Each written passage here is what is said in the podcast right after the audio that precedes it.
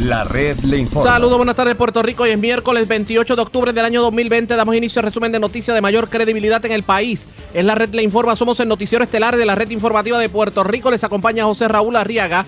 Y vamos a pasar revistas sobre lo más importante acontecido. Lo hacemos a través de las emisoras que forman parte de la red que son Cumbre, Éxitos 1530, X61, Radio Grito, Red 93 y Restauración 107, www.redinformativa.net. Señores, las noticias ahora. Las noticias. La red le Y estas son las informaciones más importantes de la red Le Informa por hoy miércoles 28 de octubre. Rompen el silencio empleados cesanteados del Capitolio. Aseguran que negativa de Rivera Chats y de Johnny Méndez de divulgar sueldos de empleados de oficinas de servicios legislativos responde al miedo de que se descubra alegado chanchullo para favorecer a allegados políticos. Condenan lentitud del gobierno para buscar que se abra de una vez y por todas el Parque de las Cavernas del río Camuy. Este lleva cerrado desde el huracán María y nada se ha hecho sobre el particular. Sobre este tema, el senador Yoito Pérez, aunque aplaude asignación de fondos por parte de turismo, admite que el gobierno se durmió con esta facilidad. Hoy nuevamente cuestionan los dotes de administrador de Charlie Delgado Altieri y senador Carmelo Ríos. Presenta documentos que a su juicio demuestran todo lo contrario. Hay quienes para ellos pesa más el color de su partido que sus valores. Así dijo el candidato a la gobernación de Proyecto Dignidad, el doctor César Vázquez, a la comunidad cristiana. En entrevista en primicia con la red informativa, de paso aseguró que se va a dar el gustazo de echar al zafacón la orden ejecutiva de la gobernadora sobre perspectiva de género que firmó en los pasados días. Arrestan un hombre de 25 años que cambió un cheque del PUA con una identificación falsa en Dorado. Estafan por miles de dólares a dos hombres mediante llamadas telefónicas. Delincuentes asaltan el Marcos Pisa de Bayamón, cargan con dinero producto de las ventas del día. Esto es la red informativa de Puerto Rico. Bueno, señores, damos inicio a la edición de hoy miércoles del noticiero estelar de la red informativa de inmediato a las noticias, que mucha controversia ha traído esto de los sueldos en Cámara y Senado, tanto así que todavía la persona que abrió la caja de Pandora y es Eva Prados del movimiento Victoria Ciudadana todavía entiende que no se ha cumplido a cabalidad la orden judicial que obligaba tanto al presidente del Senado Tomás Rivera Chats como a la presidenta de la Cámara, al presidente de la Cámara Johnny Méndez a entregar la información. Pero sepa usted que hoy un grupo de ex empleados de la Superintendencia del Capitolio y de la Oficina de Servicios Legislativos que fueron despedidos en el 2017 rompieron el silencio y denunciaron que los presidentes legislativos Tomás Rivera Chats y Johnny Méndez insisten en ocultar gastos, nóminas y contratos del Capitolio porque los mismos confirman alegados esquemas impropios de favoritismo, de favoritismo político, amigos, allegados y adonantes del Partido Nuevo Progresista por millones de dólares, tanto en gastos ordinarios como en proyectos especiales. Y de paso, eh, este grupo de ex empleados en unión al representante Luis Vega Ramos, pues reclamaron la divulgación inmediata de los gastos de ambas dependencias adscritas a la Asamblea Legislativa y es precisamente el reclamo que ha estado haciendo Eva Prados de Victoria Ciudadana, que esta información todavía no se ha entregado en violación a la orden judicial que obligaba a Cámara y Senado a así hacerlo. Hoy hablaron sobre el tema en conferencia de prensa. ¿Qué ocurrió en la conferencia de prensa? Vamos a escuchar. hoy no han publicado la respectiva información tanto de la Oficina de Servicios Legislativos como de la Superintendencia del Capitolio y precisamente no lo hacen porque estas dos dependencias, quizás un poco más discretas, quizás un poco más removidas de la discusión pública, son el lugar donde típica y consuetudinariamente el PNP ubica unos esquemas para favorecer a unos aportadores, a unos aliados y a una gente vinculada a esa institución. Y que en este momento no lo quieren hacer precisamente porque estamos en un momento donde el pueblo está pasando juicio sobre la pulcritud de la administración en la Asamblea Legislativa, como lo está pasando en, en todas las posiciones electivas, y los escándalos que hay en la Oficina de Servicios Legislativos y en la Oficina de la Superintendencia del Capitolio, que ambas dependencias están adscritas y están administradas y están bajo el control y la supervisión de la Asamblea Legislativa y de los presidentes legislativos del PNP, eh, esa administración implicaría unos asuntos sumamente cuestionables. En ese sentido, pues, tenemos el ejemplo de lo que ha sido la acción pasada y presente. Durante el pasado cuatrenio, o mejor, mejor dicho, durante la pasada mayoría del PNP en la Cámara, todos sabemos del escándalo que hubo en la superintendencia del Capitolio que involucró el despilfarro a donantes del PNP y particularmente del entonces candidato y allegado a Tomás Rivera Chats, ex superintendente del Capitolio y hoy asesor de Rivera Chats, Eliezer Vázquez, por 2.9 millones de dólares. Como ustedes saben, ese despilfarro que fue un esquema para remodelarle después de las elecciones que perdieron las oficinas legislativas a los legisladores del PNP, involucró el malgasto de 2.9 millones de dólares, implicó informes negativos del Contralor y la erradicación de acusaciones criminales contra el ex superintendente del Capitolio, aún allegado y asesor de Tomás Rivera Chats, Eliezer Velázquez, cuyo caso se cayó en el 2017 porque la entonces secretaria de Justicia y jefa de Fiscalía, Wanda Vázquez, hoy gobernadora, permitió que los términos para un juicio rápido de Eliezer Vázquez, Velázquez perdón, prescribieran y se cayeran los casos. Ese caso de despilfarro que yo denuncié y que me conllevó una querella de Jennifer González ante el Tribunal Supremo poniendo en riesgo mi título de abogado, la cual fue despachada por unanimidad por todos los jueces y juezas del Tribunal Supremo, se cayó porque la hoy gobernadora, que entonces estaba en un proceso de confirmación para ser secretaria de justicia ante el Senado de Rivera Chats, dejó que los términos para el juicio rápido que establece nuestra constitución prescribieran y por tecnicismo se cayeran las acusaciones contra Eliezer Velázquez. Ese es el ejemplo de lo que en la superintendencia del Capitolio se hizo en el pasado y lo quiero sumar al ejemplo de lo que se ha hecho en este cuatrenio. En este cuatrenio varios de ustedes han cubierto el despilfarro de una supuesta plaza de los creyentes, porque en el caso de la superintendencia del Capitolio hay que entender que está el presupuesto operacional que ronda unos 9 millones de dólares. El de la Oficina de Servicios Legislativos ronda unos 10, 11 millones de dólares, dependiendo de las negociaciones con la Junta. Entre los dos están en los 20 millones de dólares. Pero en el caso de la superintendencia está el presupuesto operacional para contratos, para los nombramientos y para todo lo que hagan, pero además están las asignaciones especiales para obras y llamadas mejoras permanentes.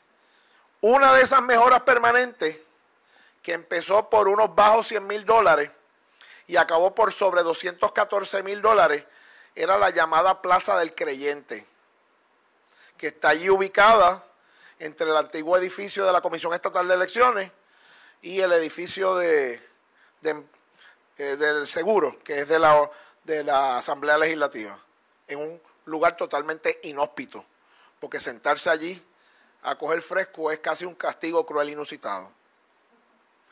Esa plaza costó cientos de miles de dólares. Periodistas, colegas de ustedes, investigaron para qué era. Originalmente le iban a poner una fuente. Después decidieron que era una estatua. Nunca dijeron de quién era la estatua. Y acabaron votando sobre doscientos y pico de mil dólares en un proyecto que está sin culminar y que no resuelve absolutamente nada y que quien único es beneficiado fue el contratista, que hizo esa obra faraónica. De esa manera es que se han despilfarrado cientos de miles y millones de dólares en contratos de obra permanente en la superintendencia del Capitolio actual, que se suman a aquellos casos que dejaron caerse por tecnicismos legales bajo Wanda Vázquez de corrupción de donantes del Partido Nuevo Progresista, precisamente a uno de los allegados más cercanos de Tomás Rivera Chats, el ex superintendente del Capitolio, el ex asesor principal de la alcaldesa de Ponce, Mayita Meléndez, y el hoy todavía asesor de Tomás Rivera Chats en la presidencia del Senado, Eliezer Velázquez, que creo que estaba por sobre los 10 mil dólares eh, su compensación. A eso tenemos que sumarle la otra pata de este esquema de esconder beneficios para los amigos, los defensores públicos del Partido Nuevo Progresista y la mayoría parlamentaria a través de la Oficina de Servicios Legislativos.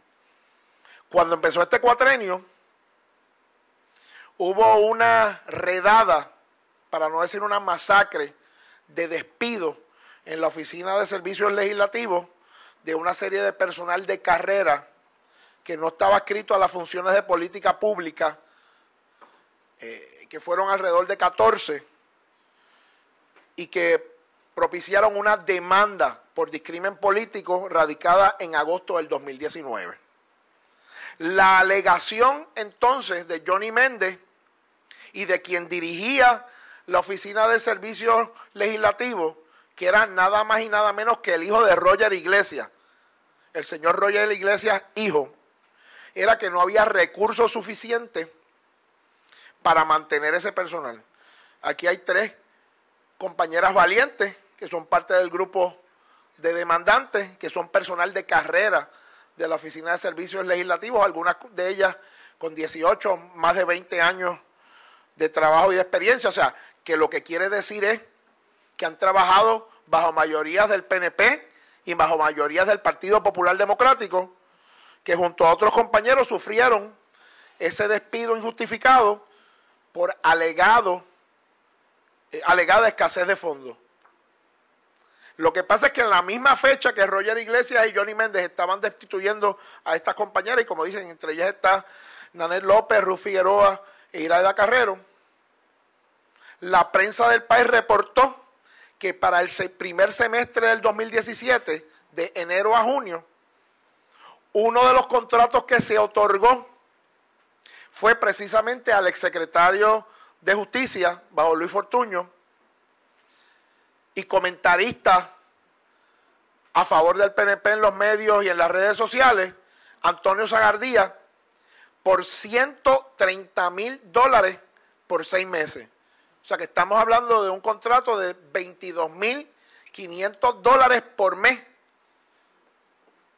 A la misma vez que se estaban despidiendo personal de carrera de la Oficina de Servicios Legislativos, aduciendo razones presupuestarias, pero que en privado y está legado en la demanda y se la podemos hacer disponible. El propio Roger Iglesias le admitía a alguna de las despedidas que lo hacía por consideraciones político-partidistas. Y eso precisamente está ahora mismo en tribunales ante la consideración del juez Domínguez desde el 2019. Pero a eso yo quiero añadirle el dato adicional que mientras eso estaba pasando, a gente como Antonio Zagaldía le estaban dando contratos de 22.500 dólares al mes. Eso fue lo que dijo Luis Vega Ramos, pero ¿qué dijeron los ex empleados del Capitolio sobre este alegado esquema para favorecer a llegados y darle sueldos exorbitantes dentro del Capitolio?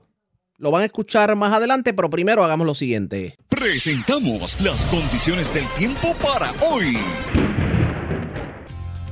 Condiciones del tiempo inestables con aguaceros y tronadas de gran extensión dominarán varios sectores de la isla esta tarde debido a la llegada de una nueva onda tropical que afectará el área local, pronosticó el Servicio Nacional de Meteorología. Se esperan aguaceros y tronadas en el día de hoy. La jornada de aguaceros iniciará en la tarde y se extenderá por el resto de la noche.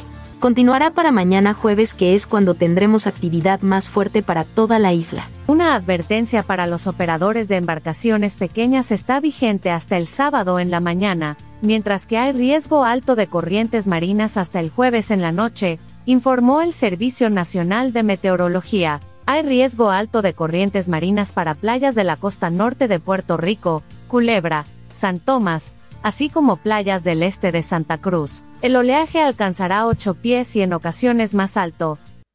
La red le informa. Señores, regresamos a la red Le Informa, el noticiero estelar de la red informativa. Gracias por compartir con nosotros. Ustedes escucharon a Luis Vega Ramos eh, como parte de la denuncia que se ha estado haciendo en torno a los sueldos exorbitantes dentro de la superintendencia del Capitolio y de la Oficina de Servicios Legislativos, información que tanto Cámara y Senado no ha entregado todavía.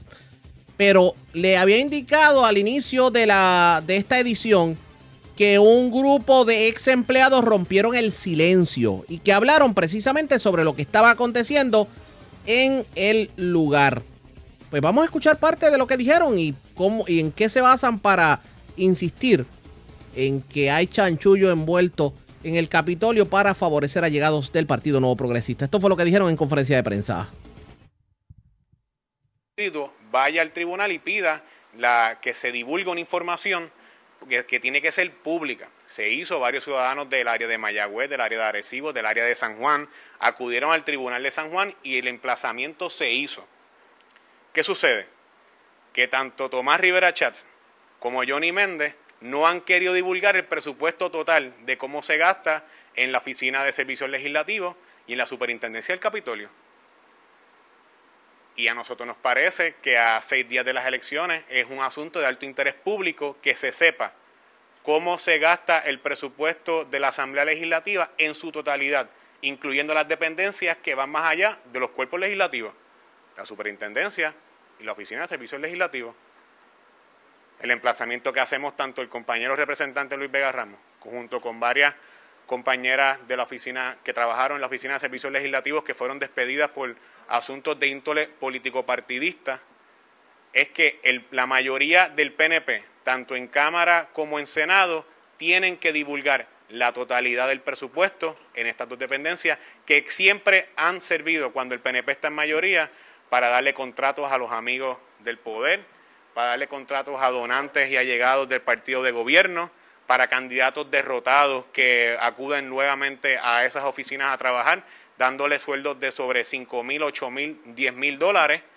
Y ese esquema, el pueblo de Puerto Rico, en estos tiempos de precariedad fiscal, en estos tiempos donde los fondos de la recuperación no han llegado a las comunidades, en tiempos donde hay gente sin trabajo a raíz del COVID y la pandemia, que se sepa cuánto se gana cada empleado de la superintendencia del Capitolio y de la Oficina de Servicios Legislativos. Ese es el emplazamiento que en la mañana de hoy estamos haciendo aquí con el compañero representante y próximo senador de por acumulación, Luis Vega Ramos, y las compañeras ex empleadas de la Oficina de Servicios Legislativos. Muchas gracias.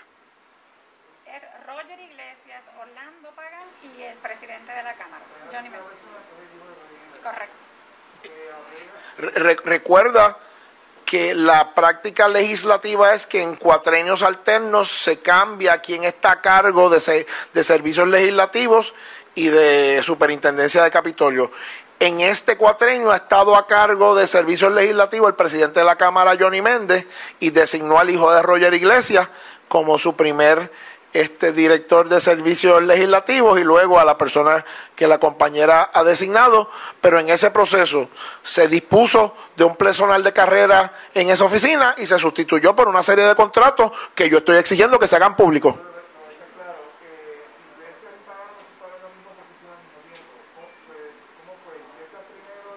Sí, sí.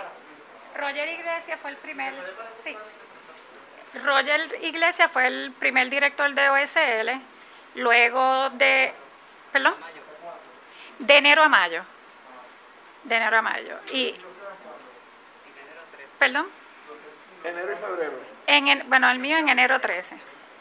13. Enero 13. Ah, pero déjame abundar eso porque yo repasé la, la demanda antes de... Los despidos se dan en dos rondas, en enero, empezando el cuatrenio, y se dan los otros en febrero.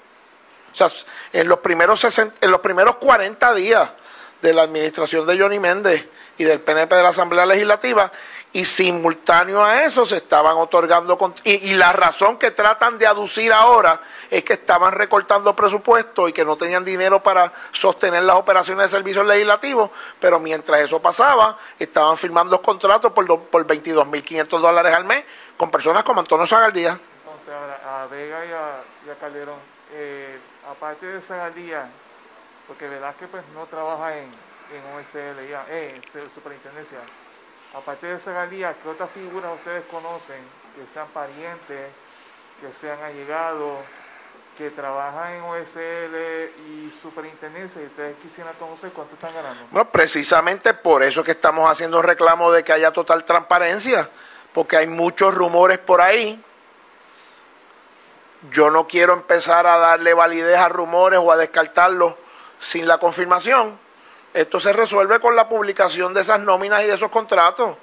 Y sí, yo sé que hay una serie de rumores de parentesco, de amigos, de esto, de lo otro. Pues mire, haga lo mismo que tuvieron que hacer con la nómina del Senado y la Cámara y con los contratos y publíquelo. Y ahí empezamos a, sacar el grano de la paja. Claro, debe ser el, marco ideal, ¿no? Pero ciertamente a nivel judicial, en estos momentos no hay ningún tipo de recurso dirigido específicamente a OSD y superintendencia. Eh, eh, estamos haciendo el reclamo público en este momento. Eh, ahora, en las próximas horas, Manuel Calderón y yo lo vamos a formalizar en una carta a los presidentes legislativos, dándole un plazo vamos dándole un plazo de cumplimiento inmediato si ya esto se resolvió judicialmente y si ese plazo en un tiempo razonable, que puede ser horas o un día o algo, pues, pues acudiremos a los tribunales. Pero, o sea, este caso está resuelto. O sea, y, y, y, se allanaron. Pues entonces tienen que allanarse completamente, porque la Asamblea Legislativa compone Cámara, Senado, Superintendencia del Capitolio, Servicios Legislativos, y por qué obviarlo, las comisiones conjuntas, que by the way también se deben informar hay una serie de comisiones conjuntas, como por ejemplo la Comisión de Informes del Contralor, que tiene cierta autonomía presupuestaria y yo no sé si se ha informado los gastos de la Comisión Conjunta de Informes del Contralor. Y es una dependencia escrita a la Asamblea Legislativa. Y no hay ninguna razón, porque el, el derecho es el mismo. Son fondos públicos para fines públicos y si eso implica la divulgación de los gastos en la Cámara y el Senado, no hay ninguna justificación para que eso no se extienda a la superintendencia, a servicios legislativos y a las llamadas comisiones conjuntas que están bajo la Asamblea Legislativa. A los demandantes, el grupo completo, no sé si saben cuánto le están reclamando a la Cámara por daño. Creo que son 14. Son 14, creo que están reclamando unos 2 millones, 2.5 millones de dólares no se ha resuelto. Eso sigue. está bajo y, y, como dije, hay una alegación de insuficiencia de fondos como la razón para no poder atenderlo. El problema es que esa alegación de insuficiencia de fondos choca con otras transacciones de contratos que el Servicio Legislativo hizo contemporáneamente, empezando por la de Antonio Zagaldía, que salió publicada en la prensa por 22.500 dólares al mes, y choca también con las expresiones que están recogidas en la demanda que Roger Iglesias y hijo le hizo a uno de los demandantes de que eh, los despidos obedecían a pues el cambio de administración y a unas consideraciones político-partidistas. Expresiones de Luis Vega Ramos y también expresiones de ex empleados de la oficina de la Superintendencia del Capitolio y de Servicio Legislativo. Ellos insisten en que tanto Johnny Méndez como Tomás Rivera Chat se niegan a hacer público los sueldos de esas dependencias que están bajo la sombrilla del Capitolio, porque ahí es donde verdaderamente está el chanchullo para favorecer a llegados políticos. ¿Qué terminará ocurriendo? Ustedes pendientes a la red informativa. La red le informa. A la pausa y cuando regresemos en esta edición de hoy del Noticiero Estelar de la red informativa de Puerto Rico, señores, desde antes de María está cerrado el parque de las cavernas del río Camuy y a esta hora, a esta hora no se ha hecho nada. Simplemente se autorizaron 60 mil dólares por parte de turismo y se estima que se necesitan 3 o 4 millones de dólares para nuevamente abrir el parque que pues era la atracción turística de la zona y de hecho mantenía la economía arriba en la carretera 129 Atillo, Camuy y. Hoy hablamos con el senador Joito Pérez sobre el particular, así que regresamos en breve.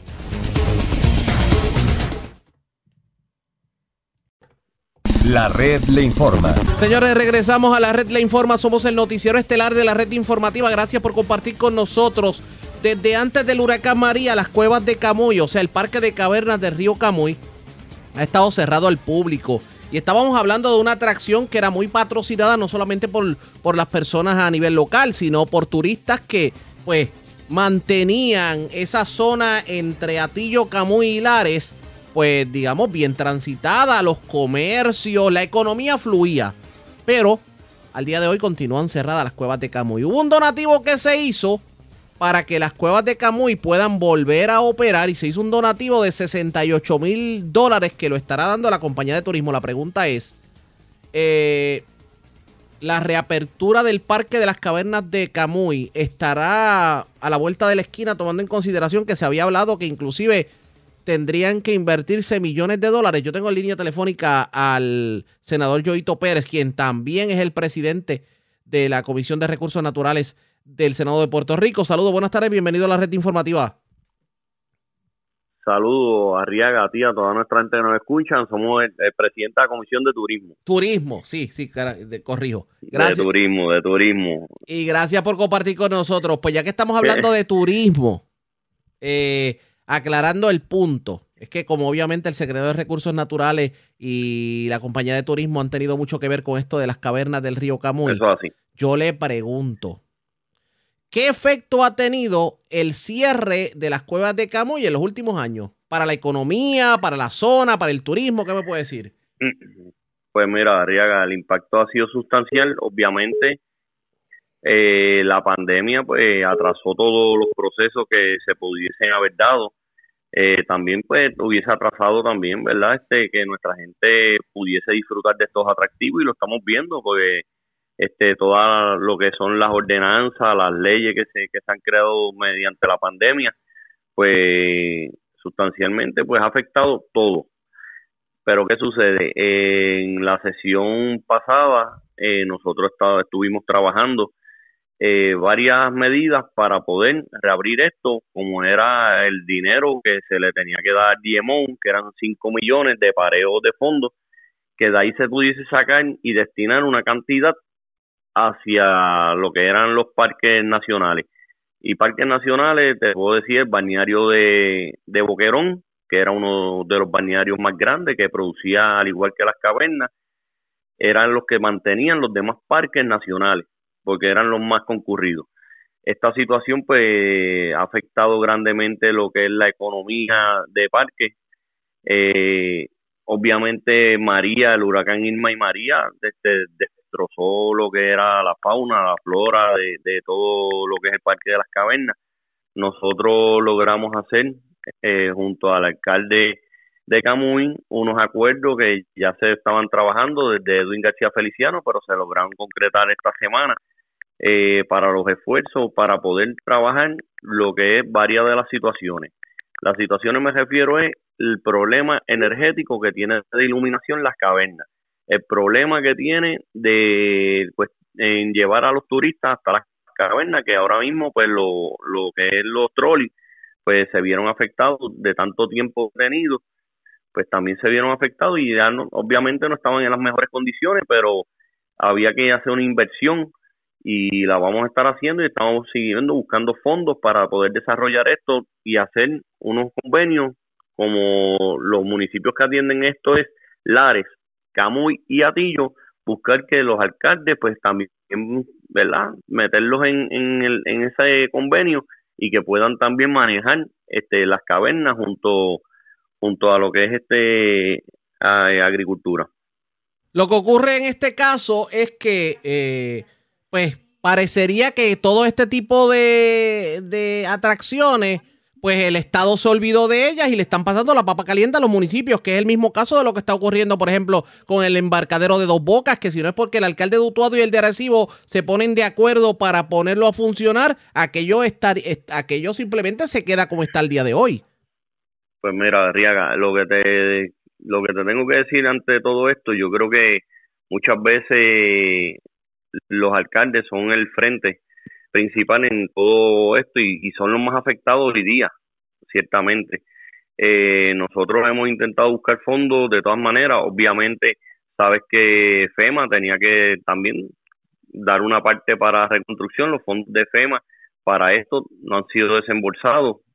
Eh, nosotros pues estamos buscando soluciones que sean inmediatas para poder este que nuestra gente pueda disfrutar de, esto eh, mediante todas las medidas, tomando las medidas, eh, ¿verdad? Este eh, de la situación pero hay que hacer algo con esto, no se puede seguir dejando en deterioro. Nosotros hemos hecho allí ya tres vistas, hemos ido buscando opciones junto a Carla Campo, la directora de turismo, hemos ido con el Banco de Desarrollo, hemos ido, mira, hemos, buscado mil soluciones, pero no nos vamos a detener y vamos a seguir llevando el mensaje para que eso sea reabierto porque es necesario y eso es como un patrimonio ya de, de nuestro distrito de Arecibo y obviamente de Puerto Rico. Sí, lo que pasa es que hablar de 66, perdone que le interrumpa, pero hablar de 66 mil dólares en algo que se van millones de dólares en arreglarlo, es como que uno tenga un carro y simplemente compra un cuarto de aceite. Te voy, a, te, voy a explicar. Ese dinero eh, se consiguió mediante acuerdo y ese dinero iba destinado para arreglar los trolleys, con un acuerdo con el Colegio de Mayagüez. Y en un momento dado, ante el cambio que hubo de la Secretaría, de eh, y obviamente la transferencia de una agencia a otra de lo que era Parques Nacionales, que sabe que estaba en DRD y ahora pasó a Recursos Naturales, pues en esa transferencia, pues obviamente esos convenios no se pudieron dar. Ahora, al tener los recursos naturales, pues se está dando el convenio. Pero esto era para reparar los trolleys, con el convenio con el Colegio de Mayagüez. Obviamente se están buscando otras partidas que ya se están trabajando con recursos naturales para reabrir esto. El compañero Joel Frankie Atile nos trajo este varias propuestas que eran que en vez de prender las cavernas para darle un poco más de lo que es el sentido de, de, de expedición, ¿verdad? De que la gente pudiera tener, que bajaran a las cavernas con los cascos, con las luces, y todo esto este para que la gente tuviera esa que es lo que todo el, turista que viene viene buscando eso lo vemos en Toro en Toro en, Toro Verde que se quieren tirar por los line y la gente lo que busca es ese sentido de atracción de, streaming de todo esto pero pues este eh, lo notamos que, que era medio peligroso eh, por verdad el terreno es, es lamoso pero estamos buscando opciones para poder abrirlo. Y sabemos que los fondos federales para esto pues están medios aguantados entre todas situaciones, pero estamos trabajando para poder este, subsanar la situación. ¿Usted no cree que como que el gobierno central se tardó demasiado en ponerle el cascabel al gato en el caso de las cavernas del río Camuy? Pues mira, este, ante todas las vistas que hemos hecho, sí, y no, no puedo, ¿verdad?, tapar el cielo con la mano. Eh, yo entiendo que sí, pero no es por falta de gestión, es por falta de los fondos que no, no se han desembolsado. Eso ahí el alcalde de Camuy ha hecho las gestiones, nosotros hemos hecho las gestiones, el compañero eh, senador Héctor Martínez también estuvo allí con nosotros, el compañero Choyan Martínez. Hemos hecho los esfuerzos, Arriaga, pero esto es algo que va más allá y la inversión es grande. Pero yo entiendo que con un millón de dólares que se consiga, por lo menos se puede abrir la caverna principal, era lo que estaba pidiendo de los pareos del DMO. Si el DMO no, no había cuadrado eh, los 5 millones para el pareo, yo le decía, ok, no lo cuadraste y sabemos que Puerto Rico necesita promoción a nivel internacional, pues de los 5 millones, dame uno para el bañario de Boquerón, uno para las cavernas para poder reabrir los dos, los dos atractivos y quédate con los 3 millones. Usted se ha preguntado. Obviamente no lo aprobó. Sí, pero usted y, tiene sentido lo que usted está reclamando. Pero Seguro, porque realmente, si, no tiene los atractivos abiertos. ¿Para qué hacer promoción? Una, eh, oye, por eso es que yo traigo eso. Tú sabes, eh, yo soy claro con mi gente y siempre he estado buscando soluciones para esto. Pero si la Junta también pone el pie de tropiezo para que esto se dé, pues, ¿qué voy a hacer? Si ellos son básicamente, y de solo sabe Puerto Rico, que nos han este, puesto piedra de tropiezo, por eso yo no creo en la Junta, porque son cosas que se caen de la mata. Son cosas que si sabes que el DMO no tiene para promocionar los atractivos turísticos que son de Puerto Rico porque no están abiertos, pues mire, sepa por, por, por lógica, sepa que sacarle de este dinero, abre esto para que ellos puedan promocionar, pero pues lamentablemente no se nos dio de esa manera. y hubo que aprobarle los 5 millones. Mientras el hacha va y viene, ¿qué hacemos precisamente con la economía de la 129? Pues mira, este te, te digo que ante eso muchos de estos comercios han recibido fondos, los empleados, este ante la situación de, de lo que es del COVID, a raíz del COVID, que eso detuvo toda la economía a nivel no tan solo de Puerto Rico, sino a nivel mundial. Han recibido ayuda y en estos días pues hemos visto ya como la gente pues nuevamente se ha tirado a la calle, ha ido en incremento poco a poco, pero obviamente es responsabilidad de todos los puertorriqueños eh, cuidarse, protegerse para que pues la actividad económica no se detenga. Y ese yo creo que vamos a tener que vivir arriaga por ahora con toda la situación del COVID que estamos viviendo. Vamos a tener que vivir con eso pero siempre protegiéndonos ante aunque venga eh, la vacuna como están diciendo que vaya a llegar para el 2021 pero mientras este no haya una vacuna pues tenemos que vivir con eso y cuidarnos y protegernos y siempre hacer las actividades pues como normalmente que queremos hacerlas a todas las personas pero pues hay que proteger a nuestra familia, que es lo primordial en estos momentos. Cierro con esto y ya cambiando de tema, a seis días de las elecciones, ¿cómo ve el panorama? Pues mira, el PNP va a ganar, este siempre decirle a nuestra gente que dé ese voto íntegro. Eh, pueden hacer el contraste el cuatrenio pasado versus este cuatrenio, Arriaga. Y tú que eres periodista sabes que el cuatrenio pasado se censuró, no se le aprobó fondo a ningún municipio PNP lamentablemente, donde viven amigos del Partido Popular Democrático, donde viven amigos que no son de verdad, que no tienen ningún tipo de afiliación, penalizando eso tristemente. Este cuatrenio nosotros aprobamos sobre un millón de dólares que se aprobó en el Senado, que se le dio a todos los municipios, no se excluyó ningún municipio, más las ayudas a las carreteras estatales que son aprobadas por el gobierno central, que se le dio a todos los municipios. Ayuda de equipos deportivos, obviamente, ante la situación de la pandemia. En el caso del distrito nosotros, se aguantaron porque no se están reuniendo, ¿verdad?, los distintos grupos de deporte. Arreglos a las escuelas. Y se han hecho varias cosas, arreglos al sistema pluvial, al sistema eléctrico. Y todo esto nosotros lo hacemos desde, desde, desde, desde, el, sistema central de Puerto Rico y no se ha penalizado y nosotros hemos trabajado por todos por igual. Y ahí es donde usted puede ver el contraste de un gobierno mezquino versus un gobierno que trabaja para todos sin, excluir a nadie. Vamos a ver qué ocurre. Gracias por haber compartido con nosotros. Buenas tardes. Gracias, Riaga, a ti siempre por permitirnos dirigirnos hacia tanta gente. Cómo no, gracias por compartir con nosotros. El senador Joito Pérez a la pausa cuando regresemos las noticias del ámbito policíaco más importante acontecida. Regresamos en breve.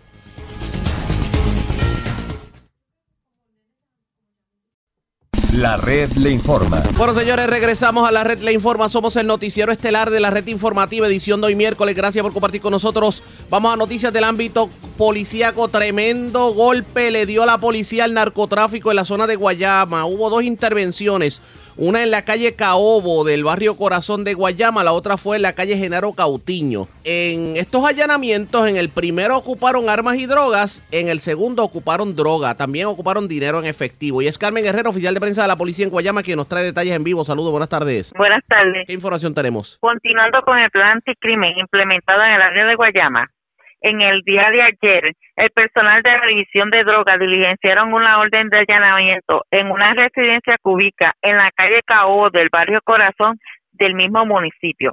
Según se informa, como resultado de este allanamiento, se logró el arresto de un hombre de 23 años y una mujer de 27, ya que esto se lo ocupó una bolsa de 12 pulgadas por 12 pulgadas con picadura de marihuana, una bolsa de 6 pulgadas por 6 pulgadas con picadura de marihuana, 200 cápsulas de crack, 64 bolsas de cocaína, tres bolsas de 4 pulgadas por 3 pulgadas con polvo de cocaína, una pistola marca Glock modelo 17 calibre 9 milímetros, una pistola marca Glock modelo 17 calibre .40 alterada para disparar en forma automática, cuatro cargadores Glock para municiones 9 milímetros, dos cargadores Glock para municiones de .40, un chip marca Glock para hacer disparar las pistolas Glock de manera automática,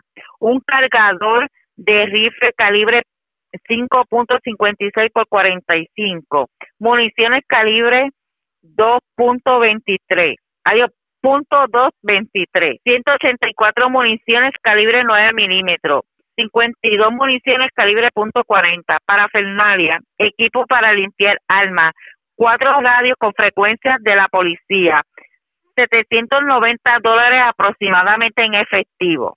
Mientras que en la calle General Coutinho del pueblo de Guayama, este, los agentes lograron el arresto de un hombre de 26 años, ya que este se lo ocupó. 350 balas 9 milímetros, 56 balas de punto 40, un cargador para municiones punto 40, 60 copos de marihuana, 17 envases cilíndricos de marihuana, 34 bolsitas plásticas de marihuana, 10 bolsas de cierre a presión, estas son las Ziploc, con picaduras de marihuana, tres potes con cocaína, parafernalia, dos balanzas, 79 pastillas, un teléfono celular. Se le ocupó también un Jeep Compass azul del 2017 y aproximadamente 20.680 dólares en efectivo. Ambos casos estaban siendo consultas en el día de ayer para ser radicados en el día de hoy en el Tribunal de Guayama. Es lo que tenemos hasta el momento. Buenas tardes. Y buenas tardes para usted también. Gracias, era Carmen Herrera, oficial de prensa de la policía en Guayama, de la zona sureste. Vamos a la metropolitana, porque señores, la gente sigue cayendo en los pescaditos y esta vez dos personas fueron víctimas de timo. Aparentemente los llamaban diciendo que el Seguro Social tenía algún tipo de problema y les los incitaban a comprar tarjetas de regalo, que total se trataba de un fraude eh, orquestado desde otra parte del mundo, específicamente eh, pues algunas personas que se comunicaban de otros estados de la Unión. Además, eh, se reportó un escalamiento en una empresa, se llevaron una planta de 30 kilos y Omar Barrero, oficial de prensa de la policía en el cuartel general, os tiene detalles de estos incidentes. Saludos, buenas tardes. Buenas tardes. Tenemos por aquí que dos casos de fraude son investigados por las autoridades, luego que se reabrieron dos querellas en la tarde de ayer, martes, en los precintos Torrey Este y Torrey Oeste, donde dos hombres alertaron haber sido estafados por miles de dólares. Según alegó el primer perjudicado, Ángel Gómez, que el lunes 26 de octubre a las 11 y 45 de la mañana, en la avenida Barbosa número 606, recibió una llamada donde le dejaron mensaje indicándole que presuntamente el Seguro Social estaba bloqueado por actividades ilegales. Luego, un representante le dijo que habían abierto 21 cuentas bancarias y que tenía una orden de arresto desde la ciudad del Paso, Texas. Más tarde, y en otra llamada, le indican que para proteger las cuentas comprara seis tarjetas de regalo en una farmacia y otras dos en Money Cash de una tienda por departamentos. El creyente alegadamente dio y compró las mismas con su tarjeta de débito para un total de 9 mil dólares. En el segundo caso, indicó el creyente Manuel Antonio Olmo que mediante llamada telefónica presuntamente le informaron que sus cuentas de Apple y bancarias estaban comprometidas y que tenía que arreglarlas para que no les robaran. Posteriormente le mencionaron que comprara 13 tarjetas de regalo Apple y de eBay valoradas en 1.500 dólares para arreglar el problema. El perjudicado alegó que las tarjetas fueron compradas en varias farmacias. Ambos casos fueron referidos de los precintos a la División de Propiedad y Fraude del 6 de San Juan. Por otro lado, tenemos un escalamiento, se reportó a las 3 y 47 de la tarde de ayer martes en la compañía Proinfo, ubicada en la avenida Fernández Junco de San Juan. Según informa el perjudicado Julio Vélez, unos individuos los cuales desconoce forzaron el portón eléctrico de la compañía, causándole daños al motor y logrando tener acceso al estacionamiento del mencionado lugar. Según el creyente, los individuos lograron apropiarse de un generador eléctrico de 30.000 kilowatts marca Perkins valorado en 16.406 dólares. Este incidente fue investigado por agentes del precinto de Santurce y lo refirieron a la División de Propiedad del Cuerpo de Investigaciones Criminales de San Juan para que continúen con la pesquisa. Gracias por la información. Buenas tardes. Buenas tardes. Gracias, era Omar Barrero, oficial de prensa de la policía en el cuartel general de la zona metropolitana, la zona centro-norte del país. Porque vivo de milagro se encuentra un hombre que fue tiroteado por desconocidos frente al restaurante La Mordida en Caguas. Afortunadamente ninguna de las balas lo impactó. Él pudo repeler la agresión. Además, eh, radicaron cargos criminales contra una persona que aparentemente eh, trató de cambiar un cheque de púa con una identificación falsa. Amarili Sánchez, oficial de prensa de la policía en Caguas con detalles. Saludos, buenas tardes. Sí, buenas tardes. En horas de la madrugada de hoy se reportó una agresión a través del sistema de emergencia 911, esto en hechos ocurridos en la calle Celis Aguilera, número 70, en Caguas. Según informó el creyente, mientras este se encontraba frente al restaurante La Mordida en Caguas, dos individuos encapuchados y portando armas de fuego bajo amenaza de intimidación realizan varias detonaciones. El creyente repela dicha agresión ya que éste posee licencia de arma. El agente José Cruz adscrito al distrito de Caguas, refirió el caso a la División de Homicidio del Cuerpo de Investigaciones Criminales de Caguas, quienes continúan con la investigación. Por otra parte, el agente Luis Ortiz Ortiz, adscrito a la División de Arrestos y Allanamientos del Cuerpo de Investigaciones Criminales del área de Cagua, bajo la supervisión del sargento José Sosa Suárez, diligenciaron una orden de arresto en contra de un hombre por timo y estafa. Se arrestó a Luis A. Franceschini Serra, de 25 años, contra quien pesaba una orden de arresto con fianza de 40 mil dólares por violaciones al artículo artículo 202B, fraude, y el artículo 215, falsificación de licencias, certificados y otros documentos del Código Penal de Puerto Rico, expedida por el juez José Banucci Hernández del Tribunal de Bayamón. Esto por hechos ocurridos en hora de la tarde del pasado viernes 23 de octubre en el Banco Popular de la calle Méndez Vigo en Dorado, cuando Chini Serra utilizó una licencia falsa e intentó cambiar un cheque del Departamento del Trabajo, PUA, por la cantidad de 1.332 dólares.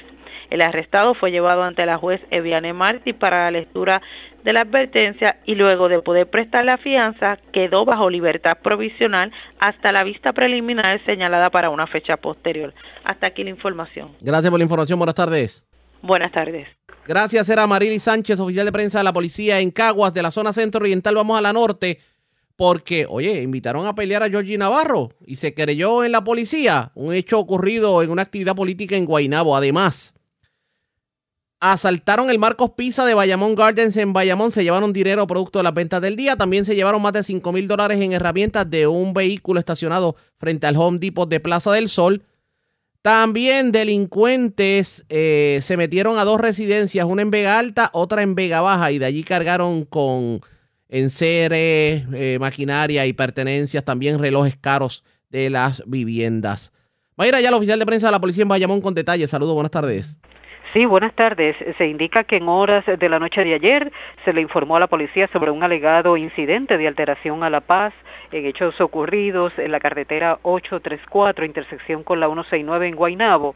De acuerdo a la información preliminar, eh, según indicó el querellante, el señor Jorge Navarro Suárez, eh, quien es representante del gobierno de Puerto Rico, que el señor Manuel Viera lo invitó a pelear. Este caso se encuentra bajo investigación. El policía municipal de Guaynabo, Jason Heredia, se hizo cargo de la investigación. Y una apropiación ilegal fue reportada a las 3 y 6 de la tarde de ayer, ocurrida en eh, a un vehículo que se encontraba estacionado en el área de la tienda Home Depot que ubica en Plaza del Sol en Bayamón. De acuerdo a la información preliminar, alegó Félix Collazo que alguien eh, forzó la cerradura de su vehículo Ford Transit del año 2014, logrando acceso al interior, apropiándose de herramientas eléctricas y manuales, equipo de acetileno y un maletín con documentos personales. Eh, la propiedad fue valorada en 5.500 dólares.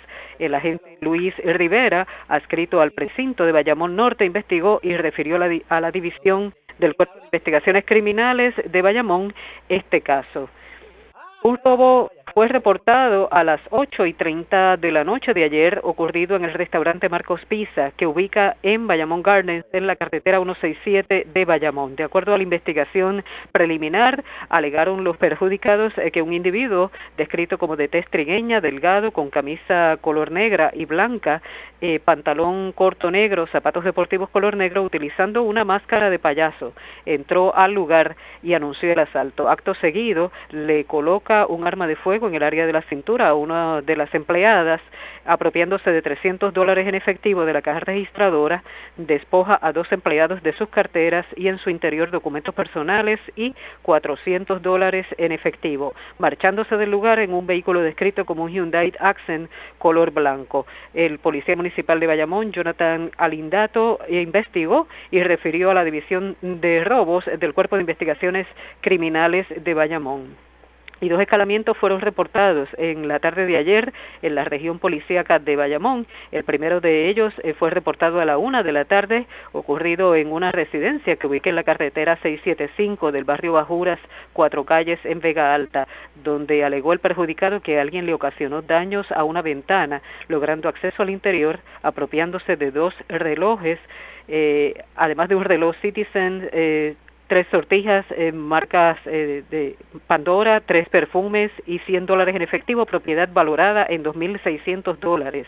El segundo incidente fue reportado a las 6 y 21 de la tarde en una residencia ubicada en el reparto Latania en Vega Baja. Allí ocasionaron daños a una ventana, logrando acceso al interior de un cuarto con herramientas, apropiándose de una máquina para soldar, tres taladros, eh, cortadora de grama, pistola con clavos y dos sierras. La propiedad fue valorada en 2.659 dólares.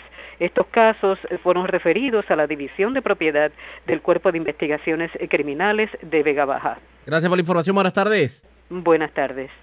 La red le informa. Señores, vamos a una pausa. Identificamos nuestra cadena de emisoras en todo Puerto Rico. Regresamos con más en esta edición de hoy miércoles del noticiero estelar de la red informativa.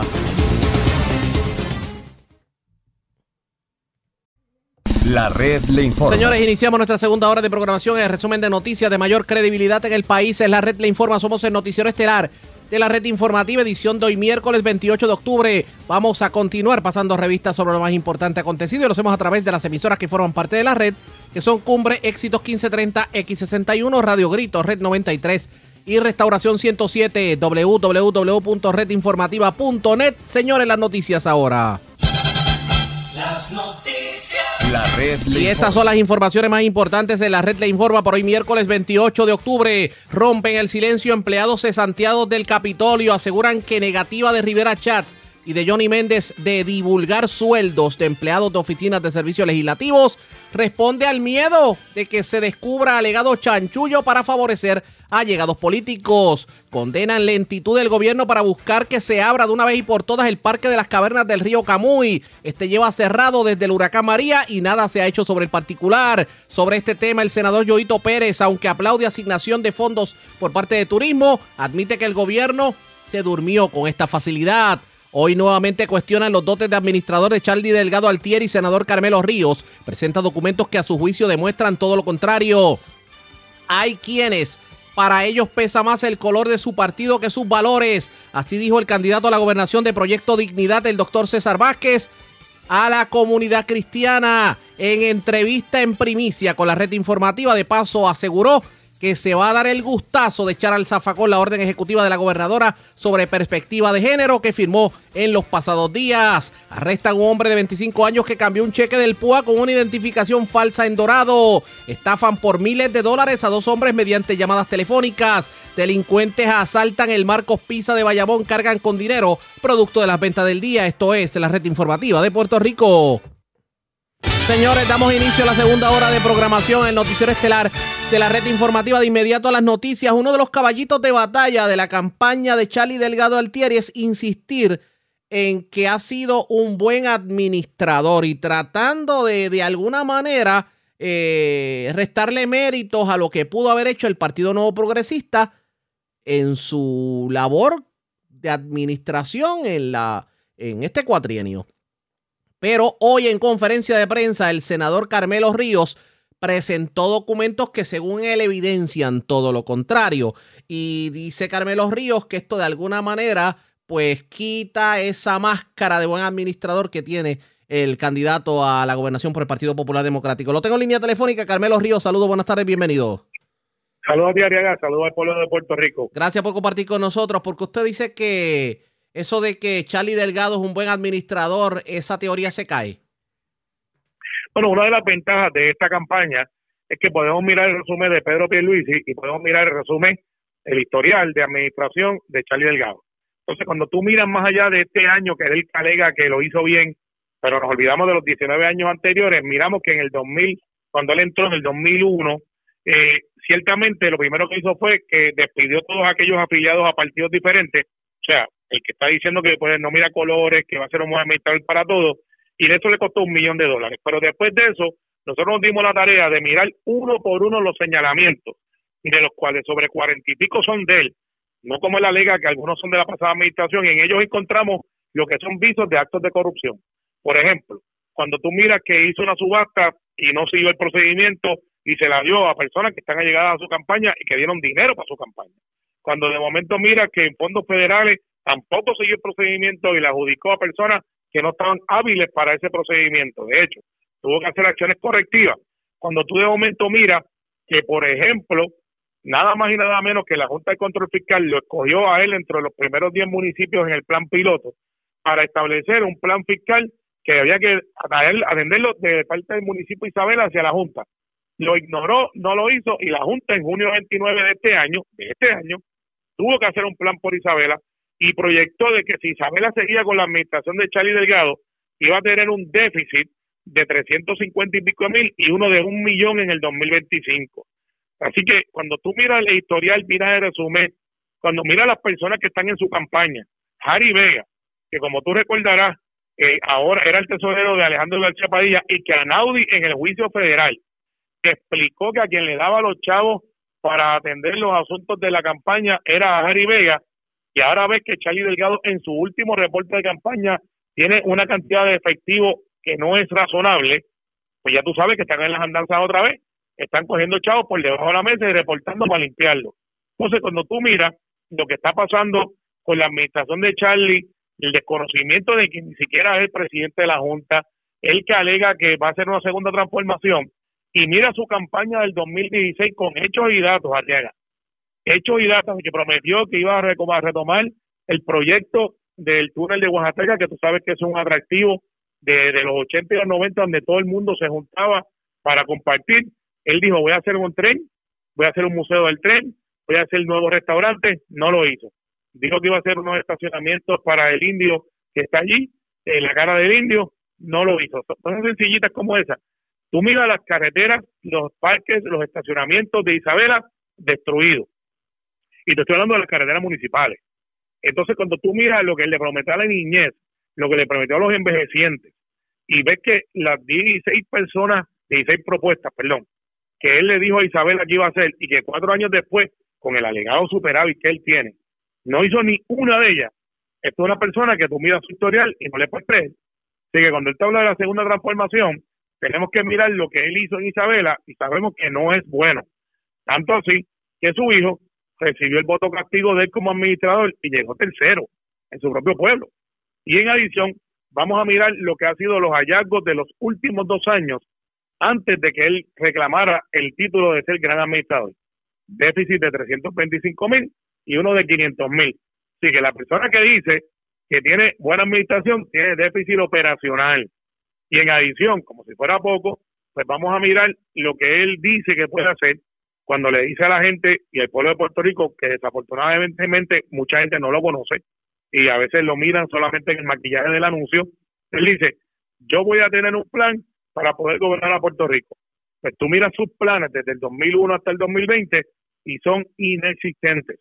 Así que este señor eh, que reniega a Aníbal Vila y que tiene gente que ha sido eh, motivo de investigaciones federales, gente que sabemos por la boca de Araudi que cogieron chavo, eh, su presidente de la legislatura municipal, que él lo puso ahí, es una persona que también fue referido y ha sido señalado en el FEI, Lisa, la expresidenta de la comisión estatal de elecciones sabemos que fue referido al FEI, está en su campaña también, y cuando miramos todos estos componentes, Charlie Delgado, cuando tú le quitas el maquillaje, es un riesgo demasiado grande para Puerto Rico. Quiere decir que entonces el hablar de buena administración, eh, los hechos evidencian todo lo contrario. Lo que ocurrió en Isabela es lo que pudiera ocurrir en Puerto Rico en caso de que el pueblo simplemente caiga en el pescadito. Carmen Yulín y Charlie Delgado tienen la misma tarjeta de presentación. La de Carmen Yulín es San Juan. Te invito a que lo visites. La de, la de Isabela, te invito a que te des la vuelta.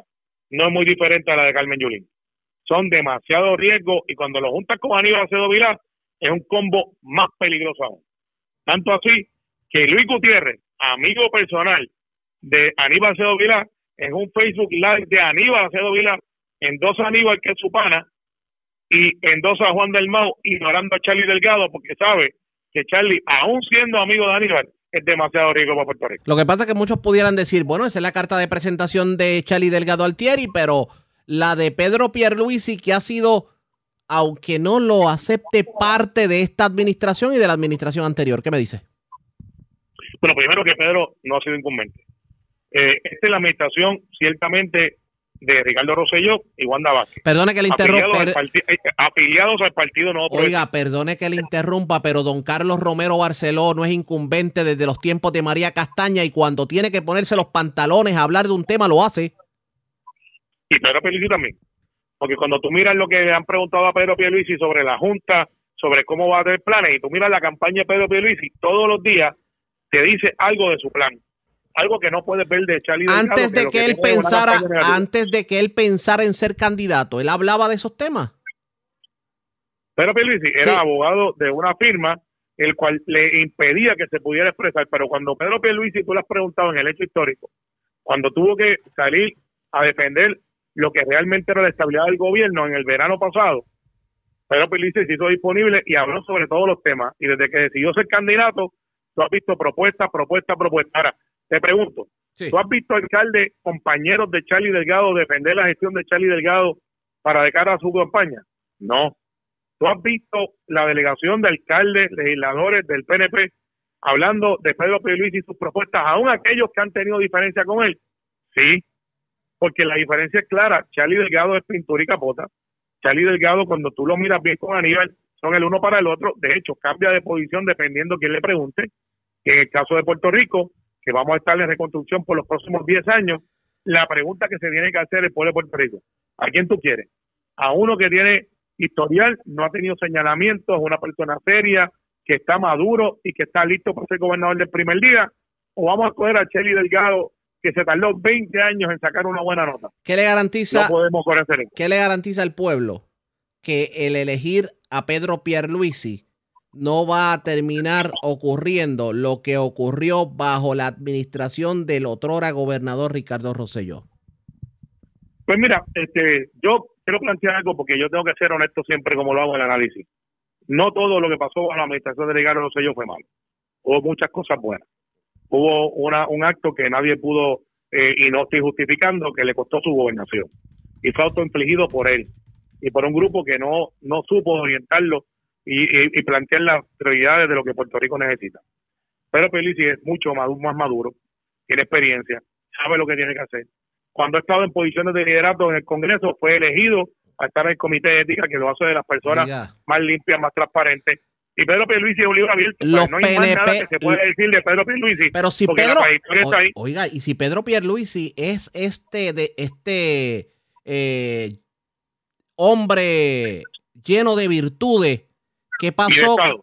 Exacto, o como quiera que yo soy en los en los refranes yo soy como el como el Chapulín Colorado. Yo soy un fracaso. Pero si es una persona tal y como usted lo dice, ¿cómo es? Eh, ¿cómo? Repítalo otra vez. Es un hombre de Estado es un hombre de Estado, yo le pregunto, ¿qué pasó con los nuevos progresistas que en el 2016 eligieron a Ricardo Rosselló en vez de elegir a, Pedro Pierluisi? Porque la base del Partido No Progresista entendía que necesitábamos un joven organizado eh, y que ciertamente hizo una campaña espectacular, esa es la verdad. Y en el caso de Pedro Pierluisi, puso su experiencia y en mi opinión, eh, en algún momento se confiaron demasiado en su resumen versus las propuestas de un joven hijo de un, ex gobernador con mucha carisma y que ciertamente la gente lo apreció por su esfuerzo. Y yo tengo que decirte que después cuando pasó lo que pasó, pues mucha gente se dio cuenta que Pedro Pierluisi entonces debió haber sido nuestra alternativa, pero ya eso pasó. Y ahora que estamos de mira y de vuelta a lo que va a ser el futuro de Puerto Rico por 10 años, la pregunta es, ¿tú prefieres a alguien que conozca no tan solamente el nombre y que se pueda comunicar con la Junta y con el Congreso, de donde emana mucho de las ayudas para Puerto Rico, o se lo vamos a dejar a un traductor y a una persona que no puede, que no lo conocen, que cuando va acompañado, va acompañado de Aníbal, que fue acusado 20 veces, y que más allá de Luis Gutiérrez, que ya está retirado, y Nida Vela, que no tiene conexiones en el Congreso. Tenemos que ir con los mejores hombres y mujeres, y Jennifer, el lado republicano, es muy respetada. Y Pedro, te lo garantizo yo que estoy en Washington todo el tiempo, tengo que decirte que es un nombre que cuando yo toco las puertas me preguntan por él y tiene mucho vínculo bueno para Puerto Rico. Vamos a ver qué termina ocurriendo. Gracias por haber compartido con nosotros. Buenas tardes. Gracias por la oportunidad. Como siempre, era el senador Carmelo Ríos. El senador Carmelo Ríos en conferencia de prensa presentó una serie de documentos que según él evidencian que esto de que alegadamente Charlie Delgado Altieri es un excelente administrador, pues es simplemente pintura y capota, esto es una imagen y que no es la realidad y se demuestra en el municipio de Isabela. ¿Qué decidirá el pueblo en este sentido? Pendientes a la red informativa. Presentamos las condiciones del tiempo para hoy. Condiciones del tiempo inestables con aguaceros y tronadas de gran extensión dominarán varios sectores de la isla esta tarde debido a la llegada de una nueva onda tropical que afectará el área local, pronosticó el Servicio Nacional de Meteorología. Se esperan aguaceros y tronadas en el día de hoy. La jornada de aguaceros iniciará en la tarde y se extenderá por el resto de la noche. Continuará para mañana jueves que es cuando tendremos actividad más fuerte para toda la isla. Una advertencia para los operadores de embarcaciones pequeñas está vigente hasta el sábado en la mañana, mientras que hay riesgo alto de corrientes marinas hasta el jueves en la noche, informó el Servicio Nacional de Meteorología. Hay riesgo alto de corrientes marinas para playas de la costa norte de Puerto Rico, Culebra, San Tomás, así como playas del este de Santa Cruz. El oleaje alcanzará 8 pies y en ocasiones más alto. La red le informa. Señores, regresamos a la red le informa, el noticiero estelar de la red informativa. Gracias por compartir con nosotros. Ayer reportábamos un alegado inci- incidente que ocurrió entre el fotógrafo del senador Chayán Martínez y el representante Gabriel Rodríguez Aguiló. Pues hoy obviamente las reacciones no se hacen esperar y el contendor de Gabriel Rodríguez Aguiló, Brian Casais, está pidiendo, bueno, que literalmente se disculpe el representante y le está atribuyendo algún tipo de, de ánimo agresivo por parte del legislador. Lo tengo en línea telefónica. Saludos, buenas tardes, bienvenido. Buenas tardes, saludos y saludos a todos los. Gracias por compartir con nosotros. Bueno, ¿qué opinión le merece todo esto que ocurrió, eh, que reportáramos el día de ayer? Pues mira, este incidente es bien lamentable porque eh, hace poco más de un año, hace menos de un año, eh, el representante en otra actividad del mismo partido en el pueblo de Florida se reportó otro incidente con otra persona. En ese momento era con una persona que es mayor de edad y ahora vemos en otro incidente también de su propio partido en el pueblo de Manatí agrede, porque no es que verbalmente lo hace, es que lo agrede según lo que se estableció en los medios y lo que ha dicho en varios foros, es que el representante agredió al joven en una actividad y yo creo que eh, ahora mismo yo quiero exhortarle al, goberna, al candidato, ¿verdad?, de la, gobernación de su partido, al presidente de su partido, Pedro Pierluisi, de que eh, se exprese si él está de acuerdo con esa conducta, el cual su propio reglamento la prohíbe, y si él va a venir a este distrito a pedir un voto por un candidato que lleva dos incidentes en menos de un año y que actualmente está descalificado hasta por su propio reglamento. Así que yo entiendo que Pedro Pierluisi no creo que pueda pedir un voto de confianza para el representante que lleva cuatro términos, o sea, lleva 16 años, y es una pena que ahora mismo, a siete días de las elecciones, el representante tenga este tipo de conducta. Pero, ¿qué, qué me está queriendo decir? Que ya de por sí hay un estilo agresivo por parte del legislador. Mira, el legislador eh, Gabriel Rodríguez Aguiló, eh, todo este distrito saben que el representante Gabriel Rodríguez Aguiló es una persona que es un poco arrogante, eh, una persona que se comporta de una manera errática porque lo hemos visto, o sea, no es que nosotros lo estamos diciendo ni lo estamos trayendo, no, eso lo hemos visto en menos de un año. Ha tenido dos incidentes con dos personas diferentes.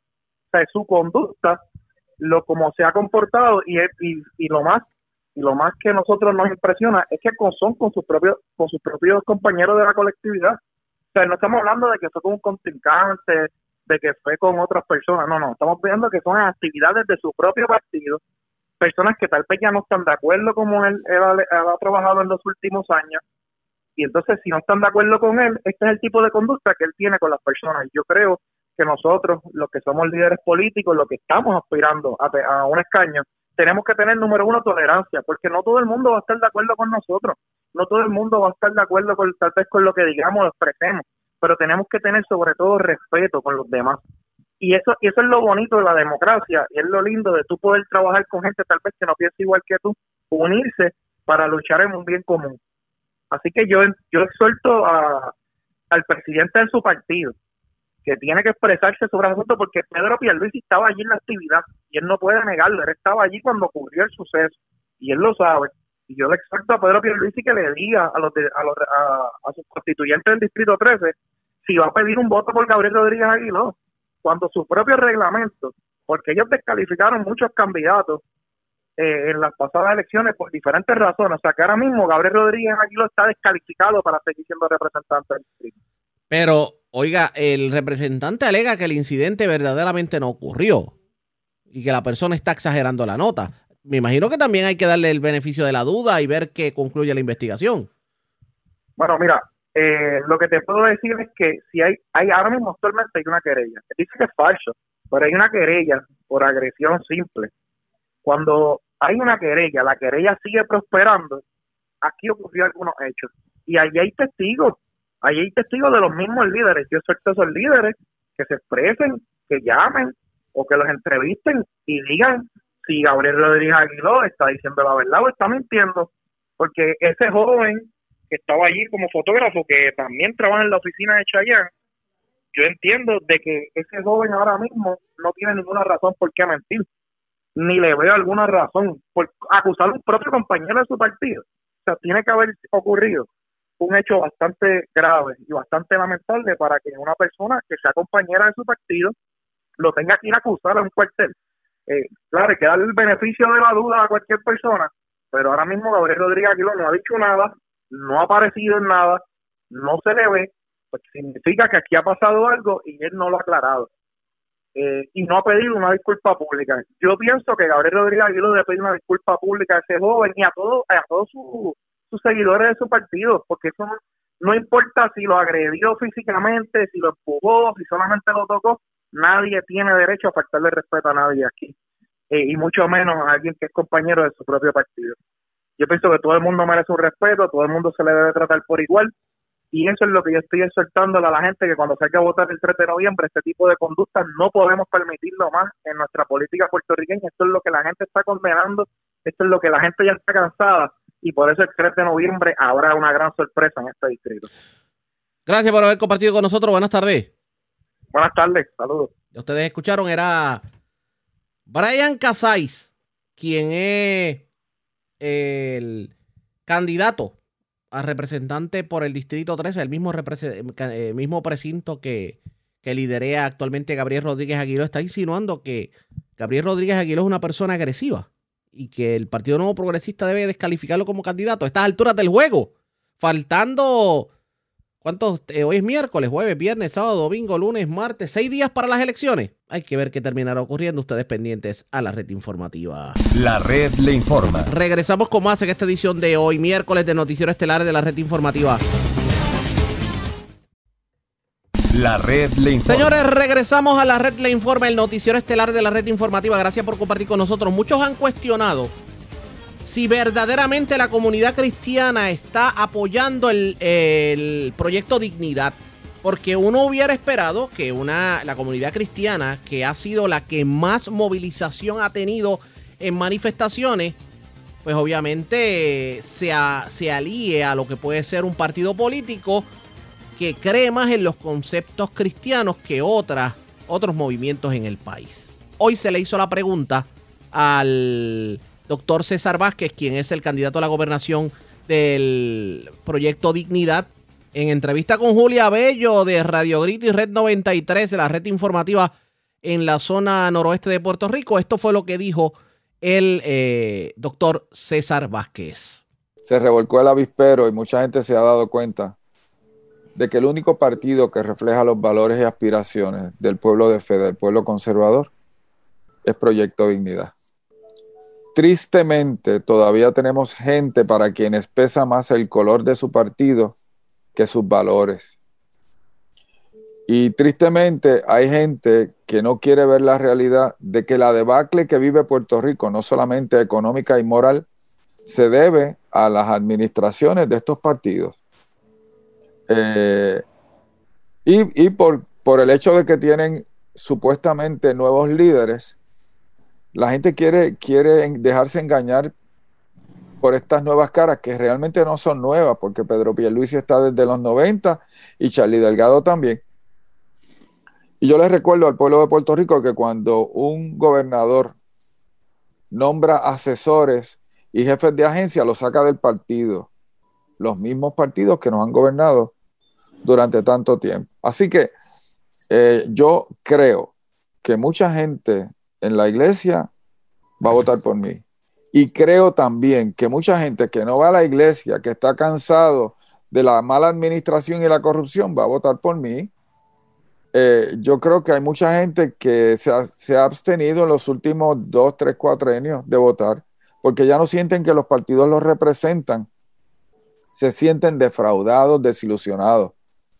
Y, y ese número pudiera llegar a un 40-45%. En las últimas elecciones, la abstención fue de 45%, que eso para Puerto Rico es enorme porque aquí la participación electoral usualmente es 80-85%. Así que si, si, a eso le suman todos los que se han desilusionado de esas últimas elecciones para acá, porque mire que han pasado cosas en esta tierra nuestra, eh, Bello, yo puedo ganar las elecciones. ¿Ok? Realmente. Todo depende de que a la hora de votar la gente no se olvide de quienes crearon la debacle y no se olvide que esos también están hablando de ir contra nuestros niños, enseñando la perspectiva de género, y que esos también van a ir contra el derecho de los padres a, a criar a sus hijos de acuerdo a sus valores. Esos también están a favor del aborto, de la, matanza de los niños antes de nacer. Y lo único que la gente se tiene que preguntar si esos valores son los de ellos, si ellos quieren que la gente que cree eso nos siga gobernando. Si, si la gente vota con conciencia y no con romanticismo, yo soy el próximo gobernador de Puerto Rico. Pastor Ricky Grafal. Sí, sabemos que, eh, o sea, sabemos que esta temática de perspectiva de género, del aborto y estas cosas ya tienen muchos años. Eh, pero cuán vital o cuán importante o proféticamente hablando para la iglesia, cuán importante es que en estas elecciones se, eh, se tome una decisión clara a favor o en contra de los valores. Y le añado una otra segunda pregunta, ¿qué implicaciones tendría para la iglesia, para el pueblo y la educación que el Proyecto Dignidad no prevaleciera? Grafals, la gente vive como piensa. Y una de las destrezas más importantes a manejar en la vida es el manejo de nuestra sexualidad.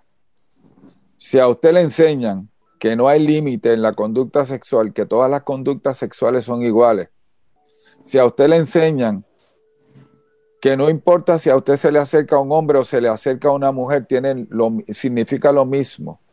Si a usted le enseñan que no importa que usted sea varón y usted se siente mujer, usted puede actuar como mujer.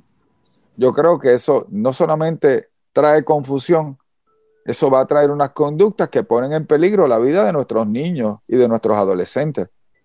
Todos, todos los que hemos estado en la iglesia sabemos de toda la gente que ha destruido su vida por, por, no manejar correctamente su sexualidad. Eso es creyendo lo correcto, imagínese creyendo lo incorrecto. Así que aquí estamos hablando de eso, porque ideología de género, para empezar, es una mentira. La ideología de género niega que se nazca varón o hembra, pero eso es una realidad biológica. Cuando un niño nace, usted le abre las piernas y usted sabe si es varón o si es hembra. Eso no es que usted lo asigna o que usted se lo imagina. Es que eso es así, es lo mismo que usted hace con un perrito, lo mismo que usted hace con un becerrito, lo mismo que usted hace con un cerdito. Usted sabe de manera objetiva, absoluta, si es macho o es hembra. Pero no solo eso, no solo niega la, la, objetividad de la biología, niega una de las declaraciones que la Biblia hace acerca del ser humano, que, que nació, que Dios lo creó a imagen y semejanza y que después lo hizo un ser sexual, varón y hembra, los creó. Y de eso es que estamos hablando. ¿Le vamos a vender una mentira a nuestros niños? Porque ellos van a vivir de acuerdo a la verdad que le vendamos. Ah, pero encima de eso vamos a ir contra sus padres, porque este asunto de las conductas sexuales tienen que ver con los valores que los padres le comunican a sus hijos. Interesantemente, la ley 85, que es la, que, es la reforma del Departamento de Educación, establece que para estos asuntos, papá y mamá son los educadores primarios. Cuando el Estado pretende educar a nuestros niños sobre estos temas, está violando su propia ley. Y de eso es que estamos hablando. O sea, eh, imagínense todos los problemas que nosotros tenemos en Puerto Rico y a eso le vamos a sumar las conductas ya, creadas por una, por una enseñanza, ya no es meramente Bad Bunny, ya no es, no es meramente la televisión o la, o la radio o, la, o, la, o el cine, ahora es el mismo Estado. Y esta idea de que yo puedo esconder a mis hijos eh, llevándolos a un colegio cristiano o dándoles homeschooling. Sí, cuando tu hijo sale a la calle, ¿qué enfrenta? ¿Con quién tu hijo se relaciona? Y de momento, esto es bien sencillo, hermano. Nosotros, ¿cuánto le damos de escuela bíblica a los niños? Una hora, 45 minutos los domingos. Pero ellos están 6, 7, 8 horas diarias en la escuela. ¿Ok? Y este asunto de perspectiva de género no va a ser, no va a ser una clase. Esto es lo que llaman un currículo transversal. Va a estar presente en todas las clases. Y va a estar presente en todos los grados. A su hijo lo van a estar indoctrinando. A los amiguitos de su hijo lo van a estar indoctrinando. Y su hijo, aunque no crea eso, va a tener, va a tener, va a vivir con una presión enorme.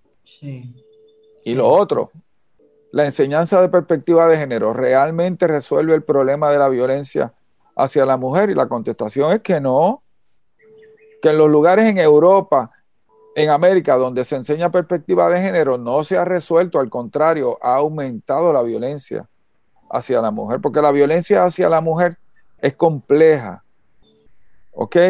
Tiene que ver con otros, con otros asuntos, el uso de drogas y alcohol, tiene que ver con las diferencias socioeconómicas, tiene que ver con la enfermedad mental. Sí, hay hombres que son machistas porque tienen ideas equivocadas, pero esos son los menos.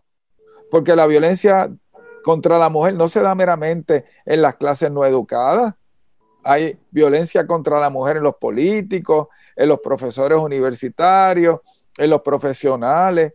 E, es mucho más complejo, es cómo yo resuelvo los conflictos entre la pareja. Ah, y hay violencia en las parejas entre mujeres y hay violencia en las parejas entre hombres. Y de momento uno se da cuenta de que este asunto de perspectiva de género no es otra cosa que un caballo de Troya para venderle a un pueblo una idea equivocada acerca de la sexualidad humana y de las relaciones que surgen de ella. Y el caballo de Troya es la violencia hacia la mujer. Tristemente no hemos tenido esta discusión, pero recientemente en la orden de la, de la señora gobernadora habla de implantar el currículo de perspectiva de género para agosto del año que viene, pero, pero semejante soberbia, ella deja de ser eh, gobernadora el primero de enero, pero, pero está haciendo algo que va a afectar a nuestros niños en agosto. La, Perdone que le interrumpa. Si ya que menciona esto de, de, la, de la gobernadora, si usted sale electo, ¿qué haría con esa orden ejecutiva darme el gustazo de sencillamente eh, destruirla. Derogarla. Eso haría usted. ¿Qué usted cree que harían los demás candidatos a la gobernación con esa orden ejecutiva? La afirmarían. Ya ellos han dicho que están a favor de la perspectiva de género. Y todo, y todo el que vote por ellos sabe que eso va a ser así. El cristiano que vote por ellos sabe que ellos van a usar el poder que les da el voto del cristiano para ir contra sus valores y contra sus hijos. O sea, eh, eh, yo, yo me pregunto, ¿es que hay algo que nosotros podamos hacer como creyentes que esté justificado ir contra nuestros nuestras convicciones? Y de momento, eso se llama una contradicción de términos. Seguro. Eh, es, un, es un pensamiento dividido. Expresiones de el candidato a la gobernación por, por el proyecto Dignidad, el doctor César Vázquez, dice que se daría el gustazo de echar al zafacón la orden ejecutiva reciente de la gobernadora en cuanto a violencia de género y perspectiva de género. Son interesantes. Vamos a analizar todo esto con más profundidad, así que ustedes pendientes a la red informativa. La red le informa. A la pausa, regresamos a la parte final del noticiero estelar de la red informativa. La red le informa. Bueno, señores, regresamos a la parte final del noticiero estelar de la red informativa de Puerto Rico. ¿Cómo está Estados Unidos? ¿Cómo está el mundo a esta hora de la tarde? Vamos con DN, nos tienen un resumen completo sobre lo más importante acontecido en el ámbito nacional e internacional. En Estados Unidos, la jueza conservadora Amy Coney Barrett prestó juramento para reemplazar a Ruth Bader Ginsburg en la Corte Suprema luego de que el Senado, liderado por los republicanos, ganara la votación para su confirmación con 52 votos a favor y 48 votos en contra. Es la primera vez en 151 años que se confirma un candidato a la Corte Suprema sin un solo voto del partido minoritario. El lunes por la noche, el juez de la Corte Suprema Clarence Thomas juramentó a Barrett para que ocupe su nuevo puesto vitalicio. El juramento que hice solemnemente esta noche significa, en esencia, que haré mi trabajo sin ningún temor ni favor y que lo haré independientemente tanto de los poderes políticos como de mis propias preferencias. Cientos de personas asistieron a la ceremonia en la Casa Blanca a pesar de que al menos cinco asesores del vicepresidente estadounidense Mike Pence han contraído COVID-19 después de que surgiera un nuevo brote. La jueza Connie Barrett es la tercera persona nominada por el presidente Trump a la Corte Suprema, lo que les da a los conservadores una mayoría de seis contra tres en el alto tribunal. Los demócratas criticaron al Partido Republicano por apresurarse en aprobar la confirmación de la jueza cuando ya se han emitido decenas de millones de votos para las elecciones presidenciales. Los republicanos confirmaron a Barrett solo ocho días antes de las elecciones. En el año 2016, los republicanos se negaron a celebrar audiencias para el candidato del presidente Obama a la Corte Suprema, Merrick Garland, casi ocho meses antes de las elecciones. Estas fueron las palabras pronunciadas por el líder de la minoría del Senado, Chuck Schumer. Monday, October 26, 2020. Hoy, lunes 26 de octubre de 2020, será recordado como uno de los días más oscuros en los 231 años de la historia del Senado de Estados Unidos. Que el registro demuestre que esta noche la mayoría republicana en el Senado decidió frustrar la voluntad del pueblo y confirmar un nombramiento vitalicio para la Corte Suprema en medio de una elección presidencial, después de que ya han votado más de 60 millones de estadounidenses. El impacto de Amy Coney Barrett en el alto tribunal podría sentirse de inmediato. A finales de esta semana, la Corte Suprema considerará si evaluar un caso clave sobre el derecho al aborto en el estado de Mississippi que podría impugnar el fallo del caso de Roy contra Wade, en el que el alto tribunal determinó en 1973 la legalización del aborto en Estados Unidos. Además, el 10 de noviembre, tan solo una semana después del día de las elecciones, la Corte se prepara para escuchar los argumentos en un caso que podría eliminar la ley de protección al paciente y cuidado de salud asequible que ayuda a personas de bajos ingresos a cubrir gastos médicos. La jueza Barrett también participará en un caso de alto perfil para decidir si Donald Trump debe hacer públicos sus registros fiscales, además de definir casos claves sobre el derecho al voto en los próximos días, que incluyen los intentos del Partido Demócrata para extender el plazo de recuento de las papeletas entregadas por correo en los estados de Carolina del Norte y Pensilvania. La Corte Suprema determinó un caso sobre el derecho al voto minutos antes de que el Senado votara para confirmar a la jueza Amy Coney Barrett a su puesto en el alto tribunal. En un fallo de cinco votos a favor y tres en contra, el tribunal determinó que en el estado de Wisconsin solo se contarán las boletas electorales de voto por correo que se reciban antes del día de las elecciones o ese mismo 3 de noviembre. Los demócratas intentaron extender el recuento de las boletas a seis días después del día de las elecciones, siempre que el sello del envío por correo fuera anterior al 4 de noviembre, en medio de un aumento de la votación por correo y de los retrasos postales. El presidente estadounidense Donald Trump ganó las elecciones de 2016 en Wisconsin con un margen de 1% frente a su rival, o dicho de otra forma, con una diferencia de unos 23.000 votos. Al tiempo que aumentan los casos de COVID-19 y las hospitalizaciones en todo el país, la ciudad de Newark, la más grande del estado de Nueva Jersey, ha impuesto un toque de queda que entrará en vigor a las 8 de la noche de este martes. También se impuso un toque de queda en la ciudad del Paso, en el estado de Texas, después de que se sobrepasara la capacidad máxima de las unidades de terapia intensiva en los hospitales de la ciudad, tras un aumento del 300% en las internaciones por coronavirus en lo que va de octubre. El lunes, la Academia Estadounidense de Pediatría anunció que alrededor de 800.000 niños ya han contraído el virus en Estados Unidos y que los casos van en aumento. En noticias de inmigración, se puso en cuarentena a decenas de reclusos del centro de detención del noroeste en el estado de Washington después de que otro empleado diera positivo por COVID-19. Mientras tanto, el presidente Trump continúa organizando actos de campaña frente a multitudes que en gran parte no cumplen con el distanciamiento social y a menudo no usan mascarilla. El lunes, el presidente estadounidense volvió a burlarse de los medios por su cobertura de la pandemia. COVID, COVID, COVID. De eso es de lo único que hablan en todos los canales de noticias falsas. COVID, COVID, COVID.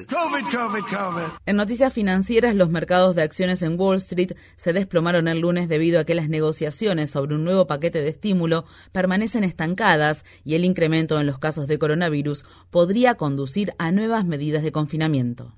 En noticias internacionales, China está administrando pruebas de diagnóstico de COVID-19 en toda la ciudad de Kashgar, en la provincia de Xinjiang, que tiene una población de casi 5 millones de personas, después de que las autoridades anunciaran que habían identificado un caso asintomático. Se han registrado al menos otros 137 casos de pacientes asintomáticos desde que comenzaron a administrarse las pruebas. Xinjiang es el hogar de 11 millones de uigures y de otras comunidades musulmanas que han sido víctimas de represión y de una innumerable cantidad de abusos contra los derechos humanos. Los residentes de esa región denunciaron que sufrieron medidas de confinamiento excesivas durante la primera cuarentena por el coronavirus. En Alemania se impusieron medidas de confinamiento de facto en dos condados al tiempo que crecen los nuevos casos de coronavirus en gran parte de Europa.